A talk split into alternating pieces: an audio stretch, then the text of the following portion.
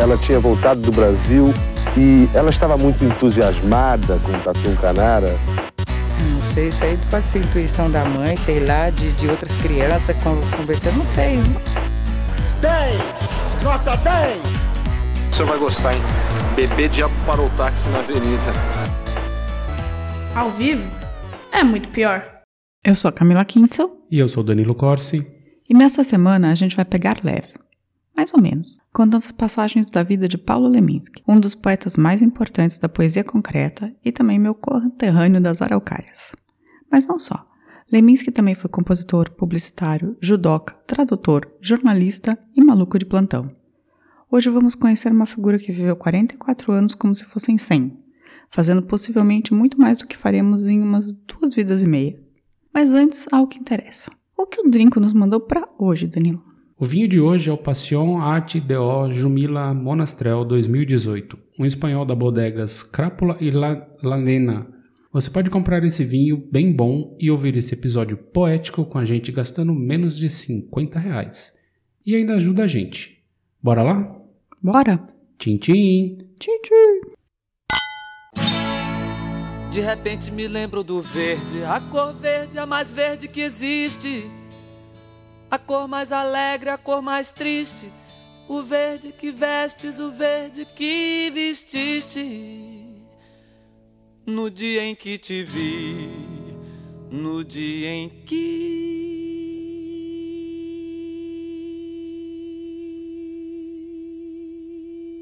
me viste.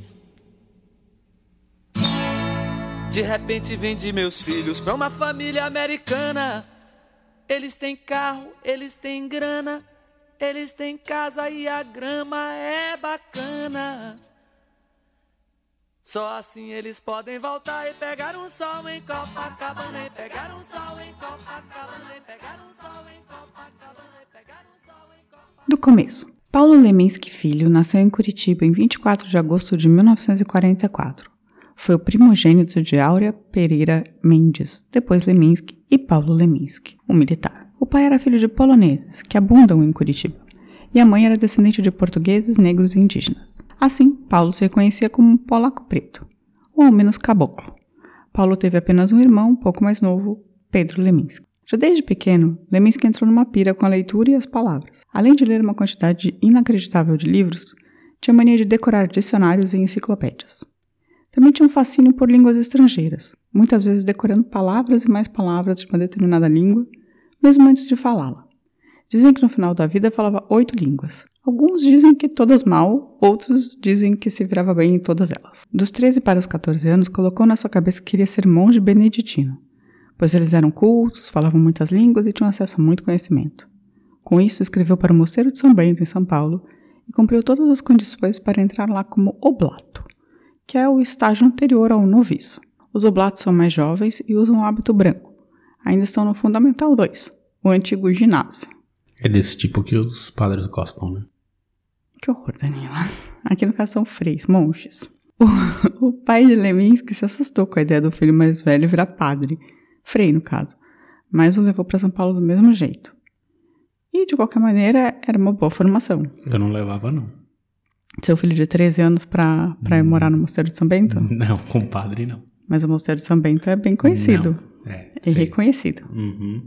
E não aconteceu nada com Leminski lá.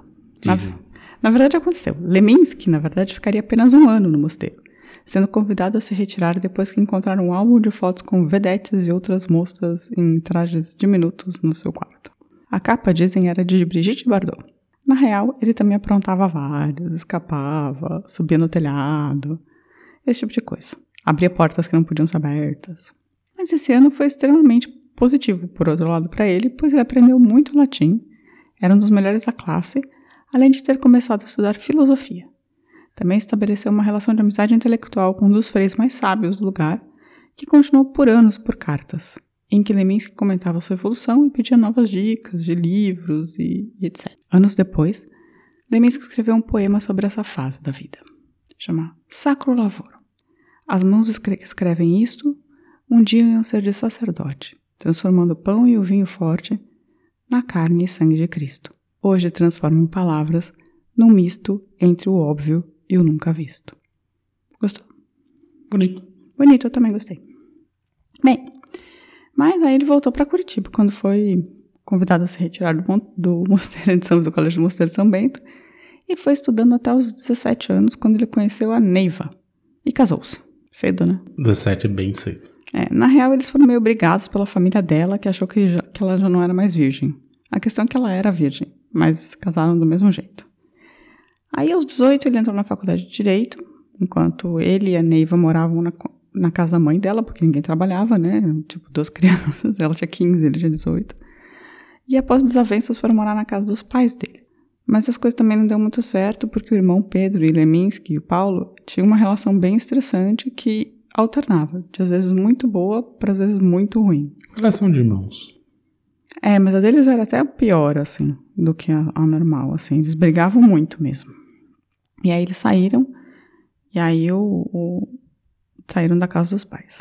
Mas pouco antes de Paulo ser impelido a procurar um emprego e arranjar a sua própria casa, algo fundamental para o seu futuro aconteceu.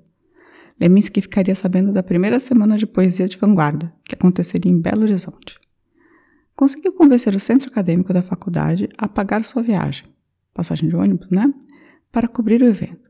E aí foi ali, aos 18 anos de idade, que Leminski conheceria aqueles que seriam o seu esteio intelectual pelos próximos anos. Os irmãos Augusto e Haroldo de Campos, Décio Pinhatares e Boris Schneiderman, tradutor e professor russo com o qual eu já tive aula, inclusive. Eu tive aula com Décio Pinhatari, meu conterrâneo de Jundiaí. Aí eu tive com o Boris História Schneiderman. Na FAO. É, o Boris Schneiderman, ele deu umas aulas lá de literatura russa no, na FFLET, mas o problema é que ele, mesmo com, sei lá, ele tava com uns 80 anos já, e ele falava ainda com sotaque. E ele era muito velhinho e as aulas eram muito cheias, não dava pra entender nada do que ele falava. Ele ficava falando, só via blá, blá, blá, blá, blá, blá, mas era bom. A aula era boa. É, o Leminski aí só pegou o figurão, né? Os, os irmãos Campos também são gênios. né? Gênio. Eu sou favorito, o meu favorito era Augusto, na real, mas... É, eu gosto muito do Haroldo, porque ele é o que encampou a tradução do James Joyce. E, e fez o Mallarmé, né, também. Mas o, o Augusto traduziu o Mayakovsky. Também. O Boris Schneiderman também, né? Enfim, na volta ele ainda passou uma, uma noite na casa do Augusto de Campos, em São Paulo, que iria adotá-lo para o movimento da poesia concreta. Acho que pode-se dizer que essa foi a viagem inaugural de Leminski com a literatura. Mas foi incrível, porque ele, tipo, com 18 anos de idade, ele foi se meter no meio dos grandes, né? É, que os caras não, não eram. A gente tem essa percepção de grandes, eles estavam ali fazendo o negócio. É, eles estavam começando. E É como se eu estivesse, sei lá, na Alemanha nos anos 20, ali, nos anos. perto dos anos 20, tentando entrar no movimento dadaísta. É, mas esses caras já tinham 30 anos, né? O, o Leminski tinha tipo 18 nessa época. Então era uma coisa meio. Sim, era o pet, né? É, ele foi o pet deles, assim. Enfim. Mas voltando à questão do emprego, o primeiro emprego que ele arranjou foi como vendedor numa livraria, a Guignone, em Curitiba, para quem é de Curitiba, que não, não existe mais, no qual ele só duraria algumas semanas. Aí ele foi chamado para ser professor de cursinho. E ele se deu muito bem como professor de cursinho e da- dando aula de literatura e história. Também criou o Núcleo Experimental de Poesia Concreta de Curitiba, em que ele e outros associados traduziam poetas e criavam poesias. Basicamente, ele era um professor de cursinho e tinha esse projeto paralelo, e fazia direito, mas logo abandonou. Com a grana entrando das aulas, Neiva e Paulo alugaram um apartamento na Alameda Doutor Murici, bem pertinho da Biblioteca Pública do Paraná, no mesmo edifício São Bernardo, onde morava a primeira dama da poesia curitibana, Helena Collodi. Nunca ouvi falar. É, ela é super conhecida em Curitiba, assim. É uma... Quando eu era criança e adolescente, ela já, tipo, tinha uns 90 anos. Ela viveu, sei lá, 300 anos, a Helena Collodi. Acho que ela deve ter morrido, porque ela era muito velhinha. E ela fazia haikais. E eram bons os haikais dela. Ela era uma polonesa que fazia haikais. Enfim, em 1966, aos 22 anos, ele ganhou o segundo concurso popular de poesia moderna, com um bom prêmio em dinheiro e também começou a treinar judô. Em quatro anos, Leminski se tornaria faixa preta em judô, participando de, um campeona- de campeonatos no Paraná e no Brasil. Ele virou basicamente um atleta do judô. Judoca. Judoka. O judô também trouxe mais proximidade com a língua japonesa e com o haikai, um tipo de poema curto e sintético, em geral com humor que ele já estudava e que a Helena Collodi já fazia. E que depois a futura mulher dele também se especializou em fazer. Haikais. Procurem. Mas no edifício São Bernardo, as coisas também começaram a desandar entre Neiva e Paulo Leminski. Ela achava que ele andava tendo caso com alunas, flertando loucamente, E assim começou ela mesma a ter um caso com Ivan da Costa, um grande amigo do poeta.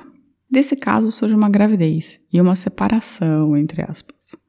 Com Ivan se mudando para apartamento, mas Paulo Leminski mantendo o casamento no papel e morando lá também. Na verdade, o Paulo até registrou o filho, que Neiva afirmava ser de Ivan, mas por causa do drama do casamento e das famílias, eles achavam que era melhor o, o Paulo Leminski ter registrado o filho. Colocaram o nome do menino de Paulo Leminski Neto, o Kiko. E aí as coisas se complicaram mais ainda. Tava morando lá o Paulo Leminski, né? A Neiva e o Ivan e o Kiko no apartamento. E aí o Paulo conhece e começa a namorar a Alice Ruiz. E ela também vai morar no apartamento. Então morava a ex-mulher e o Paulo. E o ex-amigo agora, namorado da ex-mulher. E a nova namorada e o filho. Que ninguém sabia muito bem de quem era. E todos eram sustentados pelo Paulo Leminski nesse momento. E nessa época, Paulo também começa a beber mais e consumir drogas. Dizem que ele se cuidava muito, muito mal e detestava tomar banho e escovava os dentes muito pouco. Ele bebia e consumia drogas como um cavalo. Enquanto ele lutava judô, assim, enquanto ele estava ainda fazendo coisas mais esportivas, ele ainda se controlava. Mas depois, Miguinho só vai ladeira abaixo. Mas aí a confusão maior começou a ocorrer quando Alice também ficou grávida do primeiro filho do casal. O que, que você acha disso, Danilo? Ah, eu não acho nada. Deixa eles ali, é uma comuna. É, era tá quase um bem. grupo hippie, né? É, uai. Mas assim, todo mundo acabou se mudando do prédio para uma casa. Ainda no grupo de Neiva, Ivan, Kiko, Paulo e Alice. E ali começou uma fase ainda mais pesada. Eles abandonaram um pouco a maconha e começaram a injetar anfetamina diluída. A moda começou com Pedro, irmão de Leminski, mas Leminski foi visto por quase um ano, não importava se era verão ou inverno, de blusa de lã cobrindo os braços nos cursinhos que dava aula também conhecido como Tava Se Picando. A Alice Ruiz não tava porque ela estava grávida durante esse período, né? Então. Tem que aguentar um bando de louco. É, nessa época, eles também criaram um grupo cultural chamado Aporo, que queria tirar um pouco Curitiba do provincianismo. Você acha que eles conseguiram? Não. de jeito nenhum. Isso foi na década de 60 ainda. Eles não conseguiram tirar Curitiba. Fracasso retumbante. Ah, tá bom. Então você acha que Curitiba ainda é provinciano. Mas ao final da gravidez, Alice saiu de casa. Ela estava com uma infecção nos rins e precisava se cuidar. Basicamente, eles viviam de uma maneira completamente absurda. É, assim. devia ser um curtiçaço. Né? E é, era um bando de criança também, se você for pensar, sabe? Era tudo praticamente adolescente, gente de nem 20 anos de idade, né? É, já era um pouco mais velho, né? Já tinha passado dos 20, não? Ele Tava com 18 quando conheceu. É, isso é porque 61. É, ele devia estar com 24, né? É, já não era tão adolescente assim. 24, vai.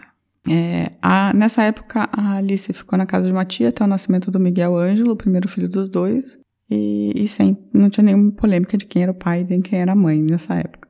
Depois do nascimento, ela voltou para casa da tia. Nasceu o filho, ela voltou para casa da tia e apenas 15 dias depois, Leminski resolveu que ia mudar tudo e ele resolveu mudar para o Rio. Mas isso não entendeu, não entendi. Ela ficou na casa da tia até o nascimento, ela voltou para curtir isso e depois ela voltou para a tia? Não, ela nunca voltou pro Curtiço. Ela, ela foi pra casa da tia e ficou até o nascimento. Aí quando o bebê nasceu, ela falou: ainda não tenho condição de levar meu, não tenho condição de levar meu filho para aquele lugar lá. Aí ela voltou pra casa da ah, tia. Tá. Mas nessa época, o Leminski resolveu que ele ia dar uma. Não, tudo bem. Uma guinada na vida. Então, eu não tinha entendido é. se ela tinha voltado para casa, porque você falou que ela estava na casa da tia até o nascimento e depois. Não, voltou, ela voltou para casa da tia, não, não chegou a voltar pro lugar que eles moravam lá. Tá bom, e aí o Leminski mudou com o Ivan e a Neiva para o Rio, na verdade. E eles deixaram o filho, que era do Leminski, o, o primeiro, né? Que era considerado, que era registrado como do Leminski, o Kiko. Eles deixaram Curitiba e foram só os três para meio desbravar caminhos e, e, morar no Rio. E a Alice ficou em Curitiba nessa época ainda, tá? O Leminski no Rio, ele chegou, tipo, com uma mão na frente e outra atrás, mas ele conseguiu um emprego de jornalista e começou a fazer algumas canções.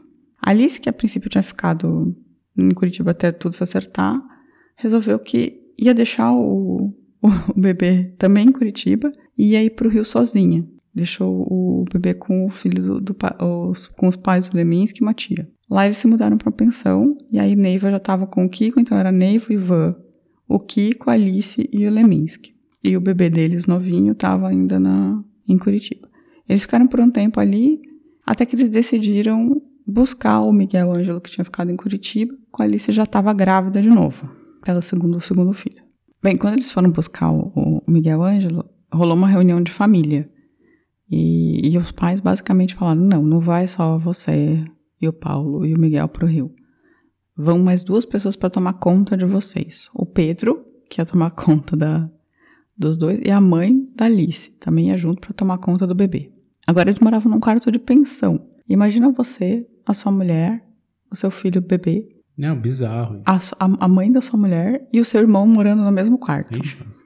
Enfim, não deu certo, né? Tipo, pouco tempo depois, o irmão do Leminski e a mãe da Alice falaram: não, tipo, não vai ficar rolando morar aqui. Mesmo porque os irmãos ficavam bebendo o dia inteiro e brigando à noite. E aí eles voltaram para Curitiba. E aí no final desse ano eles estavam sozinhos de novo, com pouca grana, e Alice já no final da gravidez. Decidiram então voltar para Curitiba. Ivan e a Neiva ficariam no Rio. Aliás, estabeleceriam no Rio, assim como o Kiko, que depois, quando estava com oito anos, teria seus documentos mudados. E aí ele assumiria o nome de Luciano da Costa, enterrando para sempre a ligação com Paulo Leminski do seu passado. Basicamente, eu não sei como isso aconteceu, como que eles conseguiram mudar os documentos do, da criança. Esquema, né? É, mudaram o nome do pai e o nome da criança, com oito anos de idade. O que eu acho bem estranho, porque uma criança com oito anos de idade já sabe como ela se chama faz um bom tempo, né? É, teve alguma explicação pra criança ali. É, enfim. Quatro dias depois que o Paulo Leminski e a Alice Ruiz chegaram em Curitiba, a Áurea Ruiz Leminski nasceria.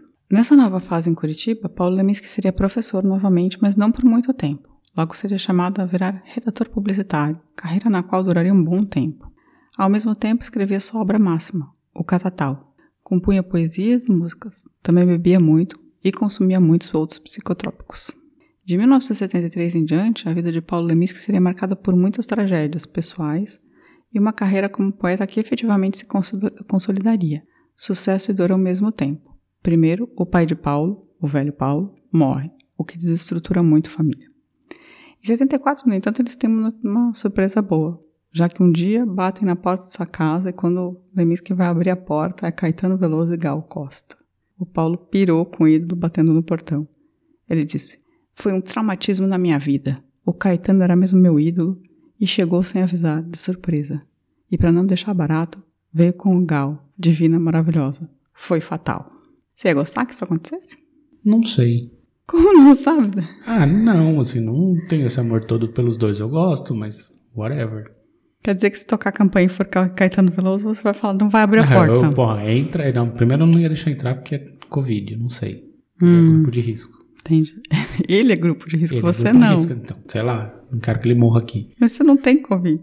Não, tudo bem, mas ele pode chegar com. Mas aí é ele que já tá. Mas ele, ele vai morrer aqui, não. Ah, tá. Então você tá com medo que ele morra aqui em casa. É. Entendi. Mas assim, eu não tenho esse amor todo. Então, tudo bem. Eu falava, oh, beleza, fala aí, mãe. Legal. Também. Eu falava, ah, fala aí, mãe. Nem não, uma, no caso. Gal. Aí em 75 nasce o Catatal, obra mais experimental de Leminski. A obra publicada recebendo boas críticas de quem mais importa. Haroldo, Augusto, Décio e Boris Schneiderman. Esses eu ia ficar mais feliz. Ah, se eles batessem a campanha, você ia... É, é a mesa branca, né? É, se eles batessem a Augusto. campanha. Todos eles. Na verdade, todos morreram. Não sei, acho que o Haroldo tá vivo, vivo ainda, não? Acho que não. O livro foi lançado junto com um pôster de Paulo Leminski nu, meio Yoko Ono, sentado de pernas cruzadas e com a palavra Catatal escrita.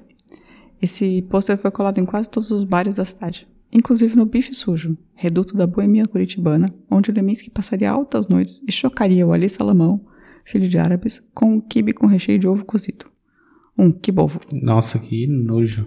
Eu tava propondo a gente fazer em casa um quibovo. Que- Não, pode fazer, mas bizarro. Eu Isso é um curti a ideia de um É quibe com ovo. É um crime. Mas se existe bolovo, por que não pode existir um quibovo? Pode existir bolovo, mas que bovo não, né? Que bovo? Carne e ovo? Como que você pode reclamar se não gosta de pastel especial? Eu gosto, mas é pastel, tem recheio. O kibe é kibe, né? Então o quibe é quase um pastel sem, sem massa.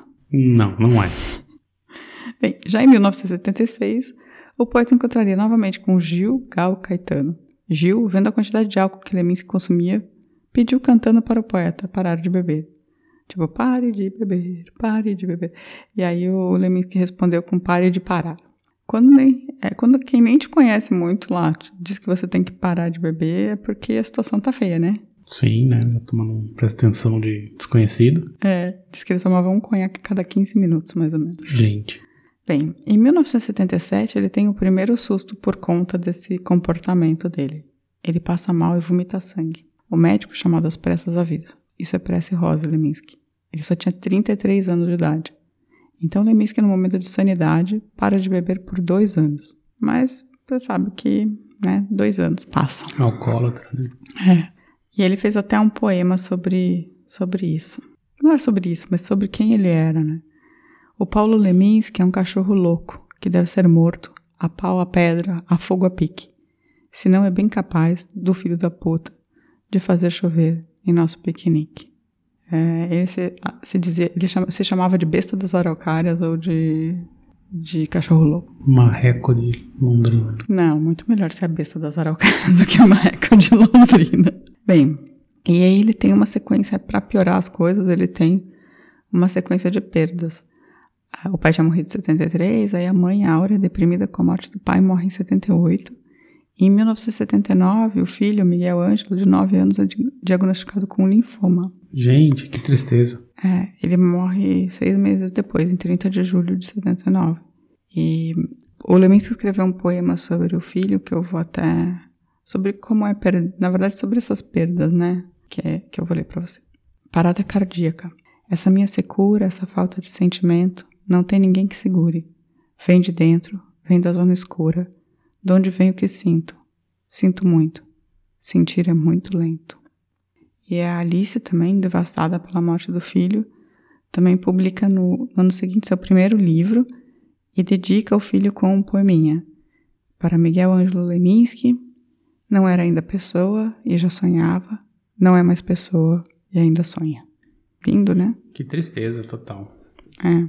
Foi horrível, assim, foi, foi devastador para ele. Imagina você perder a mãe e o filho em um ano. Pesado. É. E já nesse momento, super alcoólatra da vida, né? Em 1980, Alice fica grávida novamente e Paulo volta a beber. A filha nasceria em 1981, Estrela Ruiz Leminski. Logo depois disso, Caetano também gravaria Verdura, com letra de Leminski, que cada vez compunha mais, além de fazer poemas, ele compunha músicas, né? Com os direitos autorais da música e mais um prêmio literário de Alice com o primeiro livro, eles comprariam um Fusca Verde e dariam o nome de Verdura. Paulo nunca aprenderia a dirigir. Pelo que eu entendi, o Paulo Leminski ele passou, tipo, sei lá, os primeiros 30 anos da vida dele sem ter uma, um RG. Ah, tava de boa. Né? Tipo, ele era um caso à parte, assim. É, nas músicas, ele também teve parceria com Moraes Moreira, que viria com a. Tem uma música que seria a abertura da novela Paraíso, na voz de Ney Mato Grosso que chama Promessas Demais. E essa música deu uma bela grana pro Leminski. Mas não é que ele soubesse o que estava lidar com dinheiro muito bem, investisse, guardasse ou nada disso. Ele basicamente bebia. Vibe hippie, né? É, ele bebia e comprava livros. Depois o Leminski foi chamado por Luiz Farks, então na Brasiliense, para escrever biografias curtas. Ele fez uma de Cruz e Souza, uma de Jesus, Trotsky e Basho, um, poema, um poeta japonês. Também traduziu Pergunte ao Pó, de John Fante, Folhas das Folhas na Relva, de Walt Whitman, O Supermacho, de Alfred Jerry, O Satiricon, de Petrone, traduzido diretamente do latim, Sol e Aço, de Mishima, também traduzido do japonês, Um Atrapalho no Trabalho, de John Lennon, e Giacomo Joyce, de James Joyce. Tá bom para você? Tá bem ótimo. E o, o Luiz Schwartz, ele é da Companhia das Letras. Sim, né? ele criou a Companhia das Letras depois. Agora vendida para Penguin, na verdade, né? Sim. Mas sim, ele que é. é da Bertelsmann, empresa alemã. É, então. E, mas nessa época ele trabalhava na Brasiliense. Essa foi a época de ouro da Brasiliense, na verdade. Que a Brasiliense era talvez a editora mais inovadora do Brasil, assim, nessa época. Bem, ele fez tudo isso bêbado e ainda fazendo poemas. E também fez sete músicas do Perlim Pimpim 2, incluindo o clássico Xixi nas Estrelas. Clássico? Você não lembra de Xixi nas Estrelas? Não. Tá bom. Nem sabia que tinha Perlim Pimpim 2. Teve Perlim Pimpim 2. Ele não gostou muito de Perlim Pimpim 2 do resultado, mas ele compôs o clássico Xixi nas Estrelas. E assim, Leminski foi indo, trabalhando com música, editoras e publicidade, além de lançar o livro Distraídos Venceremos, um dos meus favoritos. Em 1985, ele conhece Arnaldo Antunes, de quem ficaria muito próximos nos últimos anos de sua vida. E na minha opinião é que é quem continua o legado do Leminski. Pode me xingar. Eu não sei se a comparação, se a comparação é muito pertinente, assim, mas faz sentido. É, porque ele faz O músicas assim, e, o Arnaldo e Antunes teve sempre essa coisa do- da poesia concreta. E tem essa tal, relação com o concreto. Eu acho eu diria que os An- o Antunes está muito mais pros campos do que pro, pro Leminski. É que eu acho que o Leminski era muito mais sintético do que, o- do que o, o Arnaldo Antunes. Eu acho o Arnaldo Antunes muito pouco sintético. Porque ele é do. Não, ele é influenciado mais pelos campos, eu, eu acredito. E o Leminski também é influenciado pelos Sim, campos. mas eu acho que o, não é o Leminski a fonte do Arnaldo Antunes, é isso que eu tô falando. Entendi. Enfim, é, pode ser que não, mas eu acho que é uma meio continuação. Porque depois dos campos vieram. Veio o Leminski e depois o Leminski veio na Arnaldo Antunes. Enfim. é, eles parece que eles se conheceram no Madame Satã. Faz sentido o Leminski tá por lá. Aí, o e o Arnaldo Antunes também. Aí chega 1986 e tem uma nova perda gigantesca pro Leminski. O Pedro, seu irmão, se suicida se enforcando num guarda-roupa aos 40 anos de idade. Fazia seis anos que eles não se falavam. Basicamente, eles se, eles se brigaram. O Pedro se separou da mulher, com quem ele tinha uma filhinha também. E ele não conseguiu se achar e, na vida. E foi indo meio ladeira abaixo e acabou se suicidando. Triste, né? Sempre é triste. Enfim, nesses 13 anos, o Leminski perdeu pai, mãe, filho e irmão. No final da, do núcleo familiar primeiro dele, só sobraria ele, ele mesmo, né? Porque Jesus tinha morrido e tal. Então, dos Leminski só tinha ele. O alcoolismo então foi se aprofundando e junto com ela as escapadas do casamento. Alice Ruiz não estava mais aguentando. Ela havia começado uma carreira de sucesso na publicidade, virando diretora de criação de uma agência no Paraná. Paulo estava em decadência completa. Bêbado, com a saúde em frangalhos, pegou uma doença venérea. Para piorar, ele tentou cauterizar uma verrugas no pênis sozinho. Deus. Só que ele era tão bêbado que ele tremeu tanto que derrubou ácido em toda a sua área genital. Ele foi internado por uma semana na área de queimados de um hospital. É, tava no limbo, né? Não, tava tipo indo de mal a pior. Ao voltar para casa, ele volta a beber depois de ser internado, né? E só piora a situação. Alice e as filhas se mudam para longe de Paulo. Sem mulher, a situação se aprofunda ainda mais e ele perde o emprego na agência que ele trabalhava. Assim, sem nada e já quase sem dentes, ele se muda para São Paulo, vai morar de favor na casa de uma amiga e que é a cantora Fortuna. Ali começa a dar palestras, faz um bico outro e até que arranja um quadro na TV Bandeirantes. Ele ganhava um dinheiro para se virar. Um quadro apresentado pela Doris Guise. Você lembra dela? Sim. Ao mesmo tempo, a saúde do Paulo Leminski estava cada dia pior. Ele sentia dores lancinantes, passava mal a maior parte do tempo. Ele escreveu um, um poema sobre essa fase que eu acho um dos poemas mais bonitos dele. Quer ouvir? Manda bala. Um homem com uma dor é muito mais elegante. Caminha assim de lado, como se chegando atrasado, andasse mais adiante. Carrega o peso da dor como se portasse medalhas, uma coroa, um milhão de dólares, ou coisa que os valha. Ópios, édens, analgésicos, não me toquem nessa dor. Ela é tudo que me sobra. Sofrer vai ser minha última obra. É lindo, né? É intenso, né? É, mas ele tava em dor constante, né? Sim, sim. Na verdade, assim, eu conheço muito pouco a obra do Paulo Leminski, conheço mais fragmentos, assim, um ou outro poema. Nunca peguei um livro dele pra ler de cabo a rabo. Ah, eu li, eu li Distraídos Venceremos, eu tinha o Distraídos Venceremos, o Interverno e, e o Lavin Close eu só, só folhei. Eu nunca li o Catatal. E aí tem sempre aquelas postagens de Facebook que tá, pra ser sincero, não espero de você mais do que educação, Paulo Leminski. É, isso é Humberto Gessinger, Eu mas sei, mas as pessoas fazem isso com ele, né? fazem um pouco. Ele com a- e a Clarice Lispector. Sim, mas o, a- eu acho o Leminski ele tinha uma capacidade de concisão na palavra, assim, que, que era muito foda, assim. E, tipo, ele era um poeta maravilhoso, enfim. Eu, eu sou muito fã, né? Então, bem, ao mesmo tempo que tudo estava se ferrando, ele se negava a ir para os alcoólicos anônimos. E dizia, brincando, que era um alcoólico famoso, ele não podia ir para os alcoólicos anônimos. E na poesia ele começou a antecipar o fim também, como nesse poema aqui, que é um poemito, né? Acabou a farra, formigas mascam, restos da cigarra. Fala muito sobre ele, né? Sim, tava devendo onde ia parar, né? É. Paulo Leminski ainda voltaria para Curitiba, onde iria morar com Berenice Mendes nos últimos dois anos de sua vida. Mas ali estava num caminho hum, sem muita volta. Com cirrose hepática, o álcool já estava criando confusão mental.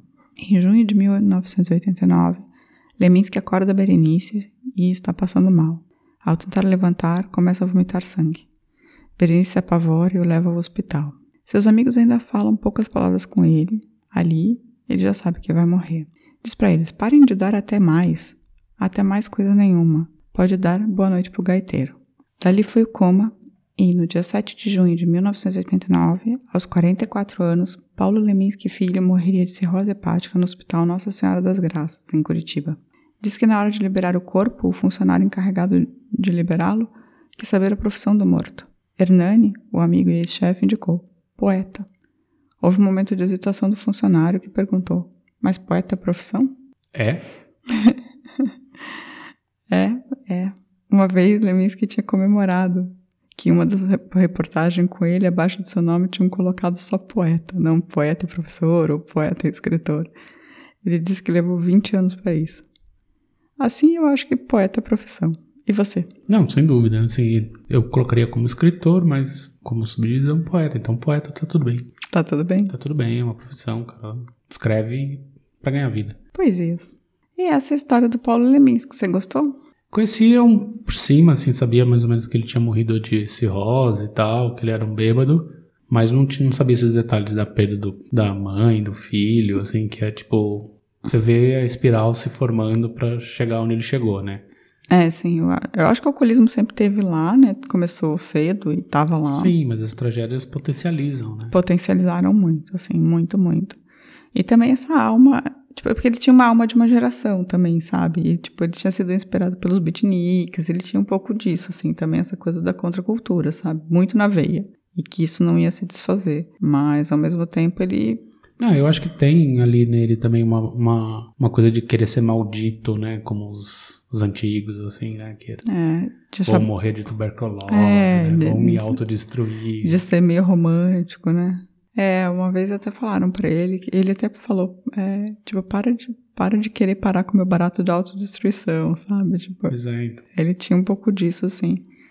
E que é uma parte também que cria toda uma aura, né, pro, pro um ícone, né? Sim, eles falavam que o, o, ele, ele é conhecido como um bandido que falava latim, né? Que ele era tipo um maloqueiro em Curitiba, que ao mesmo tempo era um poeta genial e muito culto, traduzindo do japonês, assim, do latim e do grego, mas ao mesmo tempo mendigo, é, né? Guardado as devidas proporções, assim, porque acho que são completamente diferentes, mas é um espírito meio que hoje no Brasil seria tipo o Glauco Matoso, assim. Tem uma vibe meio dessa. Sim, de o, o, o Jorge Maltner tinha isso, né? Tanto é que eles ficaram bem amigos também.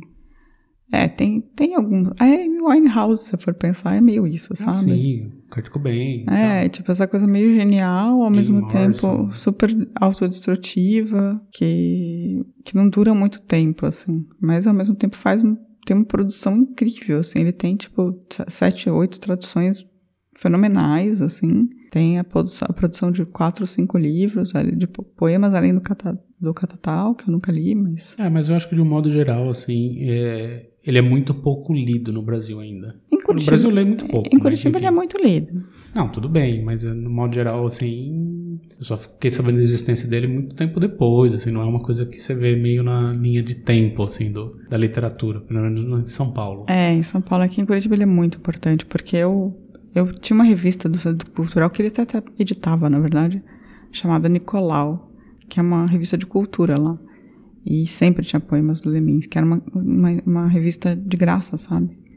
Na cidade, assim. Então, que era do Centro de Cultura que produzia, assim do polo de, de, edição lá. Então era, eu lia muito Leminski, eu fiquei chocadíssima quando ele morreu. A gente foi ao Bife Sujo várias vezes, que é o bar onde ele tava, sabe? Eu nunca, não lembro de ter encontrado ele, porque ele morreu, eu tinha 13 anos, assim, acho que eu não frequentava bar nessa época ainda, mas logo depois, quando virei adolescente, eu fui ao Bife Sujo, assim, várias vezes, que é onde ele mais ia, sabe? Então, é, ele faz parte meio do, do folclore da cidade. Ele é conhecido como o poeta da cidade, da mesma maneira que o Dalton Trevisan é o escritor, sabe? Sim. E hoje é Domingos Pellegrini um pouco assim também. Mas só o Cristóvão Teza. Vai. Sérgio Moro. é, hoje em dia a personalidade de Curitiba é o Sérgio Moro. Antigamente era o Jaime Lerner, né? Que era o cara mais conhecido de Curitiba, assim. É, mas pelo menos tinha um Leminski, né? Cadê tem. os Leminskis de hoje? Tem o Leminski, tem, tinha o Leminski. Deve ter algum Leminski lá escondido, mas eu não conheço ainda. Tem o cara que era do bonde do rolê, que é do MBL agora, né? Não, para, não horroriza. Tem gente boa lá, vai. Tem, tem. Então é isso, essa é a história do Paulo Leminski. Meio cagada, meio triste, mas ao mesmo tempo. Leiam Paulo Leminski. Leiam Paulo Leminski, ele é incrível. A, a literatura, os poemas são maravilhosos mesmo. São Mesmo que você não queira comprar num livro, e agora não tá dando pra sair pra comprar livro se não entregar, entra na internet, você vai achar vários poemas dele por aí. vários. É, eu, eu, eu diria que ler o Catatal tem que estar muito inspirado, porque ele é uma obra meio experimental mesmo, assim, toda em caixa, em letra Os baixa. manlins, assim.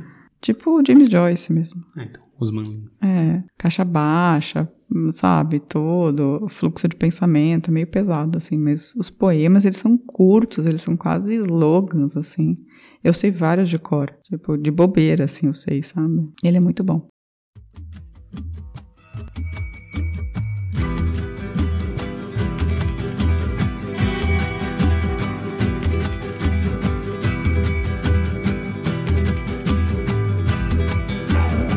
Acenda a lâmpada às seis horas da tarde.